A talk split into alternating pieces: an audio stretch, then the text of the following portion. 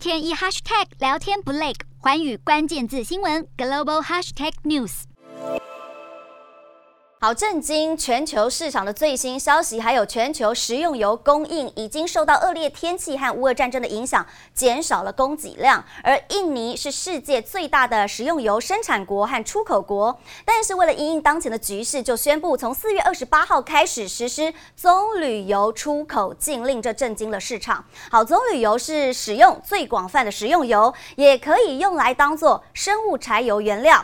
对此，马来西亚的棕榈油总干事这。就表示，各国现在应该要考虑将棕榈油先用于食品，而不是燃料。一旦供应正常化，各国再恢复生物柴油的使用，这才是最好的解决办法。